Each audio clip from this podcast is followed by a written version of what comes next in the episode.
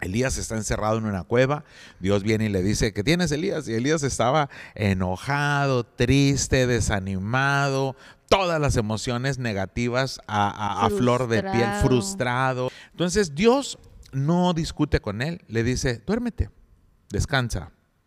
Y luego lo despierta y le dice, come y vuélvete a dormir. Qué gran terapia. Eso. O sea, Dios no se puso a decirle, ¿cómo es que tienes miedo? O sea, mira quién está hablando contigo, ¿no? No se puso en esa actitud, sino que le dijo, échate una siesta y come. Qué gran terapia.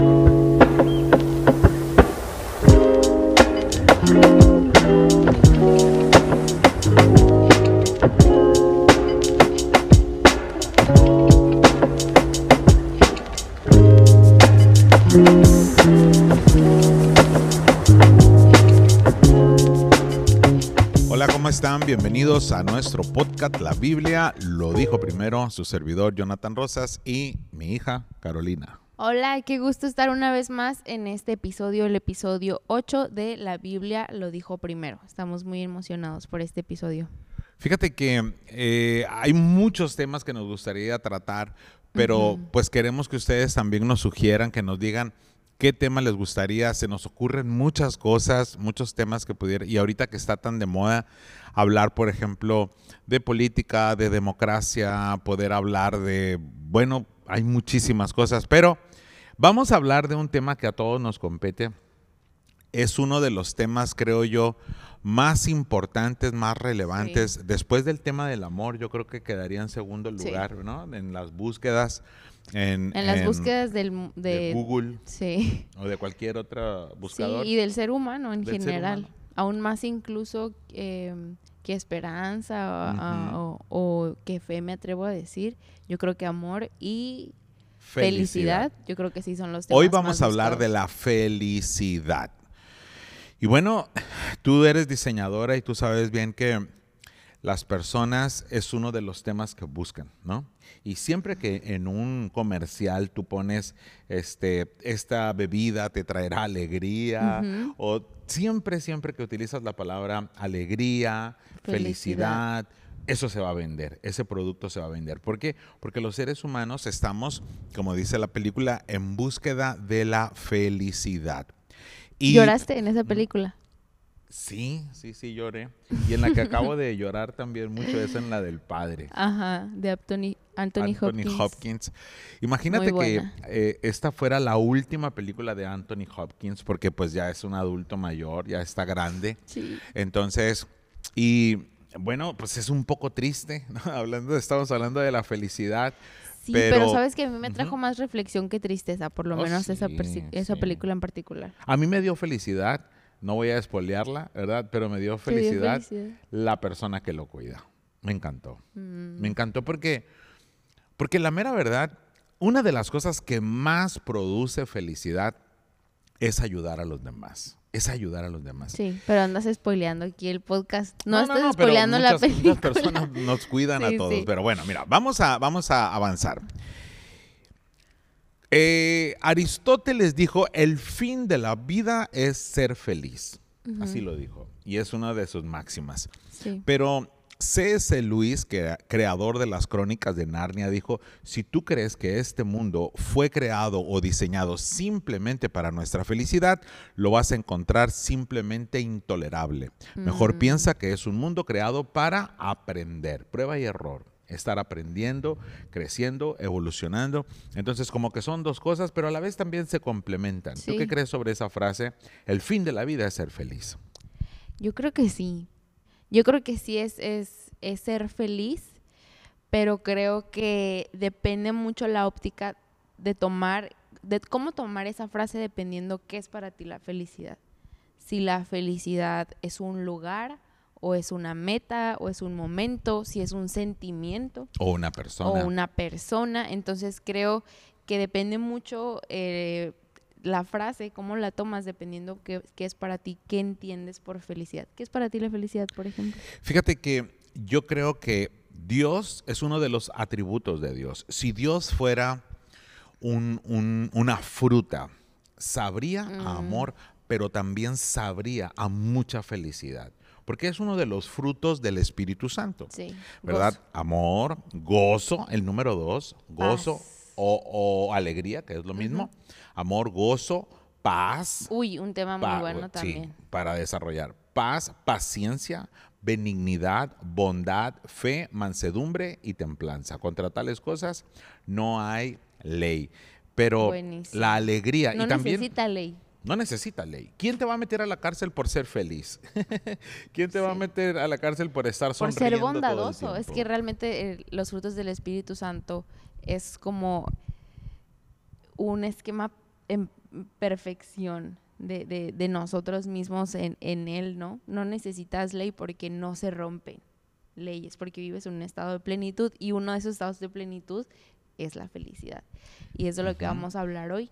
Y según, según Abraham Maslow, está en la escala más alta de las necesidades Sí, que los seres humanos vamos alcanzando. Las necesidades físicas, fisiológicas están muy, muy abajito y hasta llegar a la cúspide de la pirámide de Abraham Maslow, que es la autorrealización, el sentido de plenitud, eh, de satisfacción. de satisfacción que viene a ser la verdadera felicidad.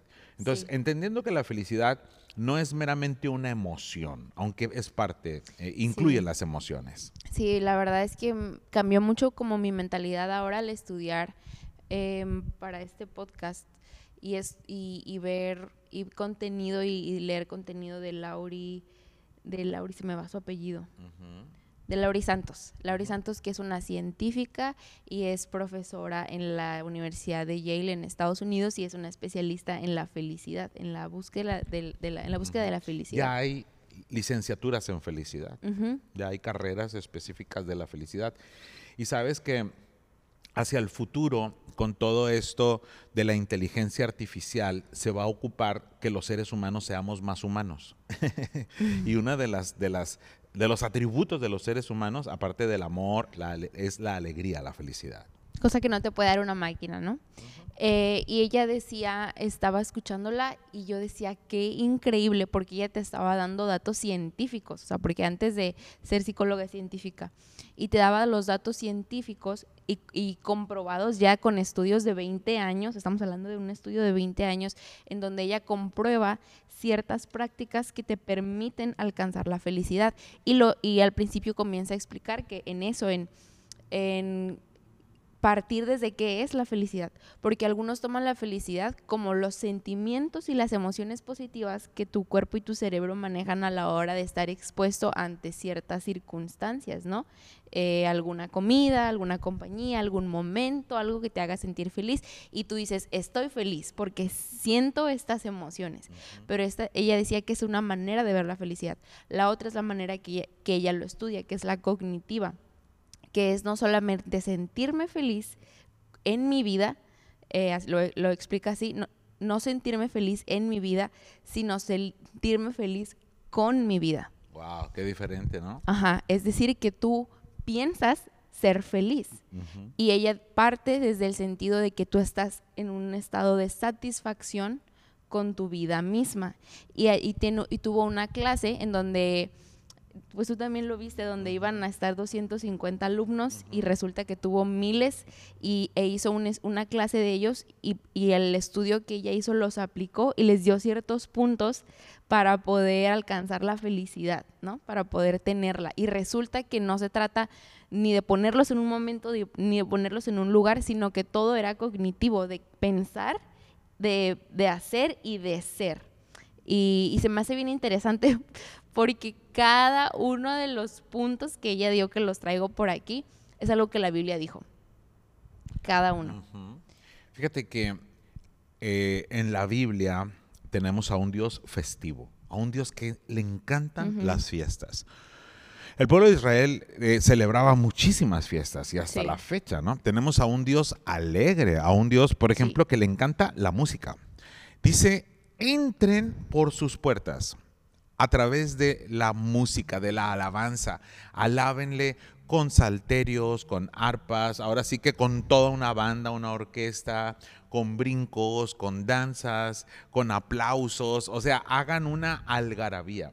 Y esa es una manifestación de plenitud, de alegría, de júbilo, de regocijo.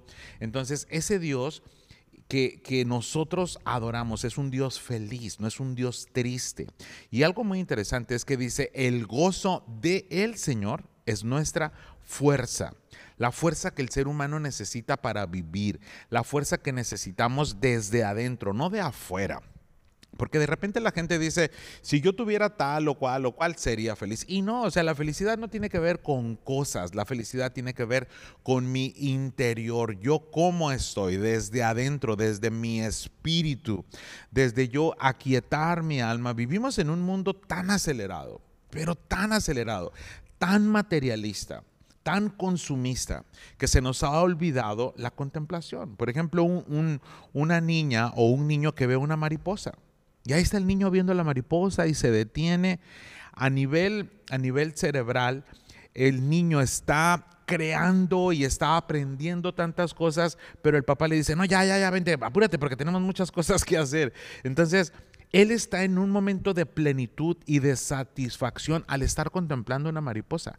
Y hemos perdido eso los seres humanos por el, la vida tan acelerada que llevemos, que llevamos, la cual nos provoca ansiedad y es cuando las personas dicen, tengo todo, pero no me siento feliz. es, cuando dicen, no me siento feliz. Eh, no estoy feliz con la vida que estoy llevando. Y es exactamente por enfocarnos y empezar a buscar la felicidad fuera y no dentro. Sí, tocaste un punto bien importante, que se me hace bien interesante porque es algo también que, que, que estudia la doctora Santos, que es la parte de cuando eh, ella, ella dice y da un dato bien interesante, y es que los seres humanos, la mitad de nuestro día la pasamos pensando en, en el futuro o en el pasado no, en, lo que está pasando en ese momento. Es decir, que estás pensando en lo que te pueda traer felicidad o en algún pendiente del futuro. Ah, mañana voy a ir a comer, mañana voy a hacer esto, mañana tengo que hacer esto. O estás pensando en la conversación que tuviste y que hubiera dicho y que hubiera hecho y en lo que pasó y en la junta, pero no estás en ese momento. Y muchas veces creemos que yo me incluyo y, he pasado por ahí muchas veces y creo que es algo en el que ser humano batallamos mucho con eso, en decir, es que cuando tenga ese carro o cuando tenga ese puesto, cuando por fin tenga este logro, voy a ser la versión más feliz de mi persona, ¿no? Cuando quien está estudiando, cuando por fin me gradúe, cuando por fin quien está, no sé, cuando por fin me case, cuando por fin tenga hijos, cuando por fin consiga ese puesto, pones tu fe en algo que no ha sucedido. Pero Lauri dice que es, es inllenable esa situación, porque una vez que estás ahí te das cuenta que no era esa situación o ese momentum lo que te iba a dar la felicidad, sino que es algo que llevas en, durante todo el viaje de tu vida. Y ella decía, es, es que es cognitivo, no es algo no es ni material ni circunstancial la felicidad. Claro que lo sabemos porque, porque es algo que tenemos, creo que se tiene que decir, que hay situaciones en donde sí hay algo que se tiene que tratar cuando es un caso de depresión y que son sustancias que están faltando en el cerebro y que ciertamente es una enfermedad eh, que, se tiene, que, debe ser tratada, ¿no? Atender totalmente con un médico, ¿no? Sí, con, un especialista competente en hacerlo y, y, tener las conversaciones correctas con las personas correctas y la ayuda correcta. Pero sí creo que la felicidad en, el, en los casos en donde no estás en esa situación, sí es más una posición del corazón que una situación de la vida. ¿Sabes? Es una posición de tu corazón. Y da ciertos puntos que se me hace bien interesante que la Biblia habla de todos. Por ejemplo, el primero que dijo ella, ¿quieres tener felicidad? Dijo, apunta esto, ¿no? Porque es lo que daba en sus clases. Eh, interacción social. Necesitas amistades. y tú lo has mencionado en un chorro de podcast. Necesitas amistades. Creo que hasta lo dijimos en la parte de, en el episodio de personas tóxicas. Necesitas amistades en tu nivel, mentores y personas a, quienes servir. Eso es interacción social y la Biblia está llena de, ejemplos de, eso. Dice, más es, es necesario que vayas con alguien porque hay del que está solo que cuando se caiga ¿Quién lo va a levantar? ¿Quién lo va a levantar? Entonces la Biblia nos habla muchísimo acerca de eso y luego el segundo que dice es, haz algo por alguien más. Oye, por algo, por algo el Espíritu Santo es nuestro amigo. Sí. O sea, el Paracletos quien nos ayuda, nuestro amigo, nuestro ayudador, amigo que está cercano para convivir, porque no podemos estar solos. 100%. Y luego el segundo que da es, es ser generoso y, y ser servicial. Ella dice que está científicamente comprobado que te da más placer y trae más felicidad, no el hacer algo por ti mismo, sino el hacer algo por alguien más. Eso está científicamente comprobado. Y me llama la atención porque si hay algo de, la que, de lo que la Biblia habla es acerca de eso, ¿verdad? El servir. El servir, el entregar tu vida por otros. Es más dichoso el dar que el Que recibir. el recibir. Y ahora Y en también 2021 lo cuando damos, que lo damos por alegría. Fíjate que uno de los temas muy, muy importantes, hablando de la felicidad, es hacer todas las cosas en el momento que las tengamos que hacer. Y la Biblia habla mucho sobre eso. Dice que para todo hay tiempo. Hay tiempo para nacer, Sí. hay tiempo para morir, hay tiempo para bailar, hay tiempo para endechar, para estar de duelo, hay tiempo para todo, tiempo para trabajar, tiempo para descansar. Algo que produce mucha satisfacción y felicidad es hacer todo en su tiempo, en su momento. Y, hay una palabrita muy interesante que es la palabra ralentizar. ¿Qué quiere decir eso? Que necesitamos hacer todo en su momento. Y lo otro, hacer todo de la mejor manera. Porque la felicidad es un sentido de plenitud. Cuando tú haces las cosas y te esfuerzas al máximo y tú dices, di lo mejor de mí por esto que hice, eso te da un sentido de plenitud inigualable. Cuando, cuando vas al gimnasio y, y- y sales toda cansada y dices, híjole, di, y- di mi 100%. Cuando haces un, un- un diseño o un trabajo, o en la iglesia misma que llegas y, y adoras a Dios y sirves a Dios, en el caso mío que me toca exponer, pues saber que diste lo mejor de ti, que te preparaste lo mejor. Cuando tú estás dando tu 100% y estás haciendo todas las cosas en su momento, a sus horas, porque fíjate, si algo nos roba la paz y el gozo es procrastinar las cosas, que es dejarlas para después. Porque cuando tú dejas las cosas para después, eso te provoca mucha insatisfacción. Chin, o sea, No hice- estoy haciendo bien. no estoy ¿Qué haciendo estoy bien las cosas. O sea, ¿Qué estoy haciendo con mi vida? sí, sí, porque Sí. cuando, cuando nosotros vamos dejando todo para después, hay mañana, otro día, otro día, eso está provocando un sentido de, de- de poco, de poco valor a las cosas, porque no amamos las cosas. Y hay una frasecita por allí que dice, trabaja en algo que ames, y yo lo quiero cambiar y decir, ama aquello en lo cual trabajas. Yo creo que es más fácil. Es más fácil amar en lo que trabajas que trabajar en algo que amas, porque no todos trabajamos en algo que amamos. o- imposible, o, no ¿no? todo lo que trabajamos amamos. ¿no? O sea, nos apasiona, nos gusta, ¿sí me explico? Sí, porque ese es un punto muy importante que también ta- habla la Biblia y lo habla la psicología positiva, que está comprobado científicamente que funciona y que es lo que te hace feliz. El, la Biblia lo dice como contentamiento, pero en las personas lo dirían como un estar agradecido por lo que está sucediendo y por lo que tengo. Es trabajar en lo que amas, es seguir buscando, ¿sabes? O sea, se escucha como un voy a buscar lo que ama y estoy totalmente de acuerdo que tienes que estudiar y que eh, eh, buscar aquello que amas y si en tu corazón quieres ser un bailarín, un acróbata de Busca y- circo, y, sélo, dale, y sé el mejor, sé el mejor en y lo claro, que haces. en lo que tú hagas. Sí, pero creo que ese bailarín de circo también en ocasiones va a tener que hacer mandados, va a tener que lavar los trastes, va a tener que hacer cosas que no le gusta hacer y tiene que estar contento, no solamente cuando está haciendo lo que ama, sino amar lo que está haciendo. Y amar lo que es debes hacer. contentamiento. Eso es contentamiento, estar contento con lo que estás haciendo, amar tu trabajo. Y creo que somos bien tercos a veces y a mí me pasa que es Dios, dame trabajo, porque creo que el, tra- el tener mucho trabajo, el tener mucho que hacer, porque eso al final te da pues el dinero que necesitas para poder tener otras cosas y pides eso y dices, Dios quiero trabajo y una vez que está, te encuentras en un estado igual de frustrado porque antes no tenías y ahora que tienes porque lo tienes, porque qué estrés, porque los pendientes, por lo que quieras. ¿Por qué? Porque no es el no tener y el tener, sino que es el estado en el que yo estoy de disfrutar aquello. Dice la psicología positiva y dice esta eh, doctora que el ser agradecido te hace feliz. Y me encanta porque el, eh, son leyes, así como lo hablábamos en el podcast anterior, son leyes en las cuales Dios, e, él mismo se imprimió en las leyes que puso para la sociedad en general.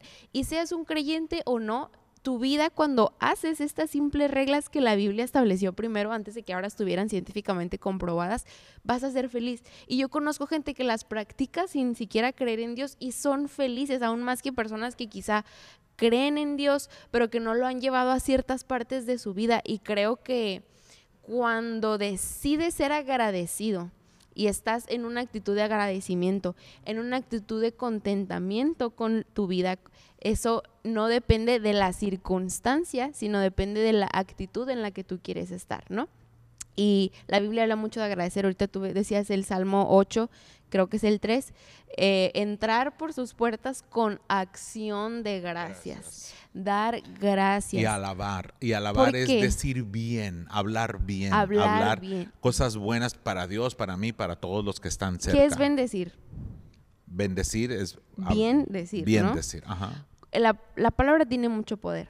Porque al final es, es, bien chistoso, yo siento, porque la palabra tiene poder porque al final hablas lo que está en tu mente y en tu corazón. Pero sale, pero cuando sale como si te lo volvieras a comer, ¿no? y cuando decides hablar bien y decides, Dios, gracias por eh, mi familia, gracias por esto. Cuando eres agradecido, la Biblia nos habla de que lo primero que hagas sea eso, agradecer lo que tienes, lo que te ha dado por ese día. Como que eso le da un norte, sin importar tus sentimientos, sin importar la circunstancia. Cuando decides desenfocarte en lo que no tienes y en lo que hace falta y en enfocarte en lo que ya te dio, en lo que está en ese momento, eh, tu actitud cambia, tu estado inclusive de ánimo cambia, que es lo, al final, ¿no? Porque bien decías ahorita que me encanta porque es algo que también está comprobado científicamente en, en los estudios de la psicología positiva, que es la parte de que no tiene nada que ver con cómo te sientes ni físicamente ni emocionalmente, la felicidad. Porque dice, ahorita que decías que puedes estar bien cansado, pero estás feliz estando cansado porque estás satisfecho. una mamá que acaba de parir un bebé. Es el mejor ejemplo. Tanto le duele, que tanto sufrió, que tanto batalló. Es el peor momento para estar feliz físicamente sumamente feliz. Es el momento más feliz su, de su serotonina y todo, verdad, está explotando porque está viendo el fruto de su dolor. Por eso Jesucristo dice, verá el fruto de la aflicción de su alma y quedará satisfecho. Santiago dijo, ¿está alguno triste? Póngase a cantar y, y, oren por él. La oración está, está comprobado espiritual, emocional y psicológicamente que cuando nosotros oramos y aquietamos nuestra alma, no, nosotros nos concentramos en Dios, en su palabra, eso cambia nuestro estado de ánimo. Tener un devocional diario. Fíjate, Señor Jesucristo nos enseñó un principio poderosísimo. Él está en el Getsemaní, que por cierto ayer conocí a una muchachita que se llama Getsemaní y le dije, qué gran nombre tienes, porque fue el huerto donde el Señor Jesucristo sufrió y estuvo triste y les dijo a sus discípulos, me siento muy triste, hasta la muerte. Es que no está mal sentirse triste. Dice no la está que sudaba sangre. Sudaba grandes gotas de sangre, dice la versión es un 60. Estado físico de ansiedad Totalmente. muy grande eso. Entonces, no está mal sentirse triste, pero fíjate lo que dijo. Uno, no negó cómo se sentía. Mm. Dos, les dijo, no me dejen solo ayúdeme, quédense conmigo. Entonces, se acompañó. Sí, acompáñenme. ¿no? Porque no, se, Porque no, le, no, quisieron los otros, ¿no? Y luego se puso a orar. Entonces, tres acciones muy grandes que podemos hacer para salir de un estado de ánimo de tanta tristeza, de tanta ansiedad. Y otro ejemplo que a mí me encanta es el de Elías. Elías está encerrado en una cueva, Dios viene y le dice, ¿qué tienes Elías? Y Elías estaba enojado, triste, desanimado, todas las emociones negativas a, a flor de piel, frustrado. Pues cómo no voy a estar triste, con miedo, si solo yo he quedado y me buscan para matarme y una mujer me busca para matarme. Entonces Dios no discute con él, le dice, duérmete, descansa. Y luego lo despierta y le dice, come y vuélvete a dormir. Qué gran terapia. Me encanta eso. Me encanta porque le puedo haber dicho, ¿cómo estás? O sea, Dios no se puso a decirle, ¿cómo es que tienes miedo? O sea, mira quién está hablando contigo, ¿no? No se puso en esa actitud, sino que le dijo, échate una siesta y come.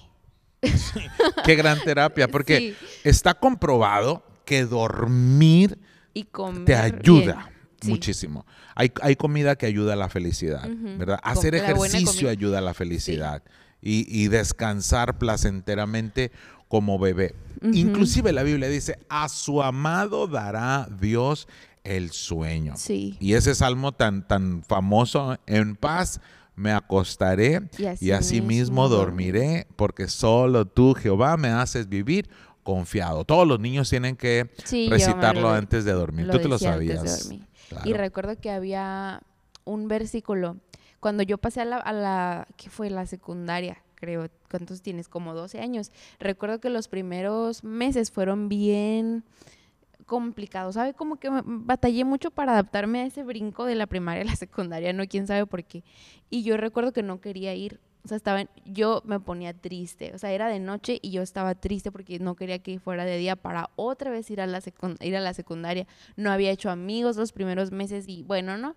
Y yo recuerdo que había un versículo que yo decía cuando iba, o sea, me dejabas no sé, ni me acuerdo, pero yo me iba caminando y lo decía de que salía del carro hasta que me metí al salón porque no quería. Y mi mamá me lo decía mucho y es el de, este es el día que hizo el Señor y nos alegraremos y nos gozaremos en él. Y yo lo decía una y otra y otra vez y yo creo que, o sea, ahorita lo pienso y digo, eso fue Dios recordándomelo, ¿no? Como el lo mismo, o sea, eh, lo que dice también la psicología positiva y que está científicamente comprobado, pero que la Biblia lo dijo primero, agradecer te da un norte de las cosas y cuando tú dices, Dios, gracias por este día, decido ser feliz en este día, decido ser agradecido y no ver lo que, lo que no hay, sino disfrutar lo que ya tengo y darte gracias por este día y disfrutar el día que me diste, eso te da el norte para el día. Por eso también creo que es muy bueno tener los devocionales antes de que comience tu día. Sí, el último pensamiento es muy importante al irte a dormir porque en eso vas a soñar. y el primer pensamiento es muy importante porque tu primer pensamiento le dice a, tu cerebro y, le ordena a tu cuerpo todo lo que necesita para ese día, ¿verdad? Despertar y, estar. El tema de la felicidad da para mucho.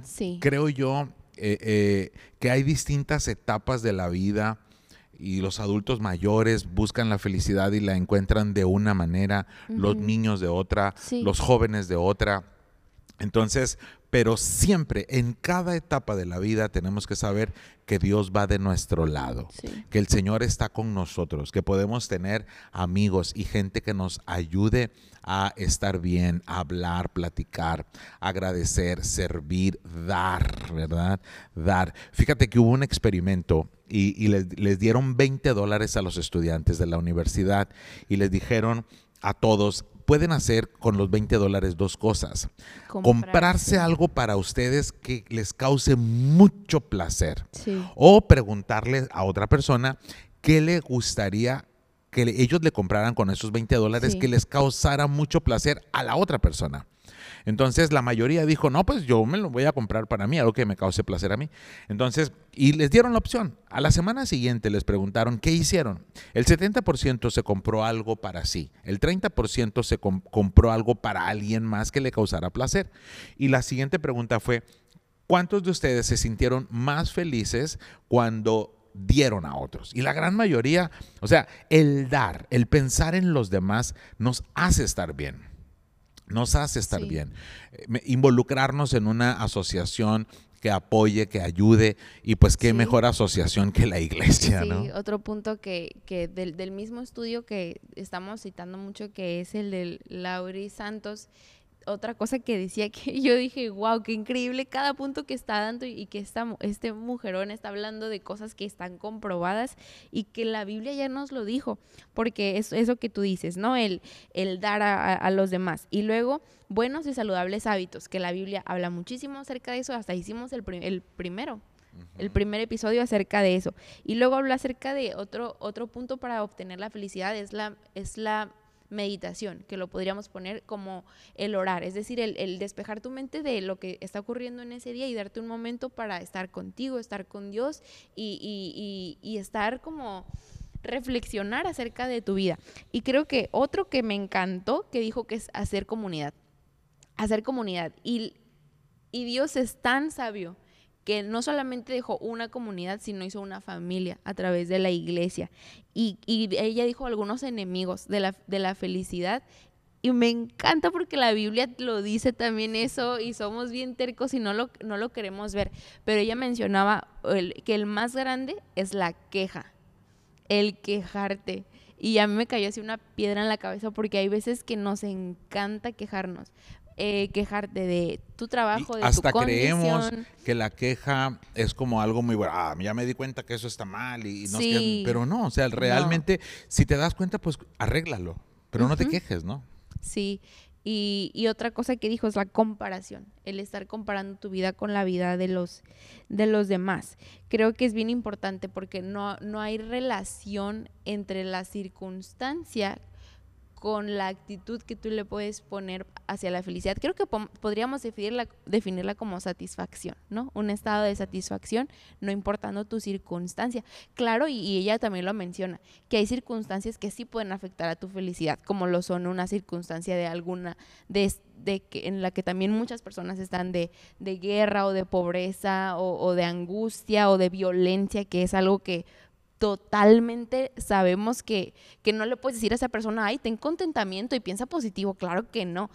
No, no, le puedes decir eso, pero la mayoría de nosotros sí está en una situación en donde 100% depende de, de, de, cómo, con qué óptica tú estás viendo la vida, con qué óptica te estás viendo a ti mismo, de estar contento, de ser agradecido, tener una actitud de agradecimiento y de hacer acciones prácticas, ¿no? Como en la mañana despertarte y agradecer, como tener buenos hábitos de orar, de de hacer ejercicio, otra cosa que ellos también mencionan de, de, tener hábitos de sueño.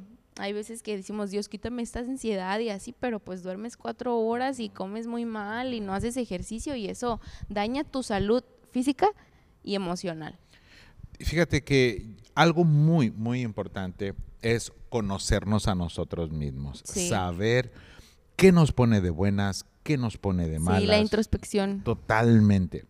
¿Qué me ayuda? Por ejemplo, si yo veo que ay, me siento de tal o tal manera, empezar a, a meditar, ¿por qué me siento así?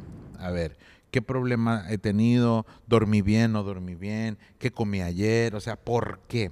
Y una vez que identificamos por qué, empezar a modificar eso. Pero también es muy importante saber y, ahorita que estamos en ese positivismo exagerado, exacerbado. de sonreír todo el tiempo y todo está bien. No, es así, no, es así.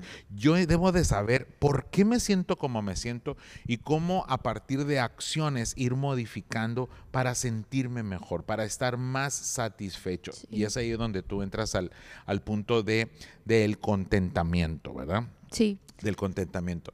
Bueno, pues hay mucho, hay mucho que hablar en el tema de, felicidad y pues daría hasta para hacer un siguiente podcast, ¿no? Un siguiente estudio. Pero sí, concluyo yo con esto. A mis 48 años, dejar de compararte con los demás y tratar de vivir la vida más plena que puedas tener y ser el mejor tú mismo que puedas ser y tomar en cuenta a Dios y su opinión sobre tu vida, sobre tus gustos, sobre tus anhelos, sobre tus sueños y no voltear hacia los lados y cuando alguien venga con amor, con gracia, con misericordia y te quiera ayudar, bienvenido. Cuando alguien venga a quererte frustrar por envidia, por lo que sea, nomás sonreír y decir, ay, y, lo que sigue. Porque la vida se nos va volando y si algo tenemos que hacer es decidir. Yo decido buscar la plenitud de la vida, la felicidad de la vida a partir de ya. A partir de ya.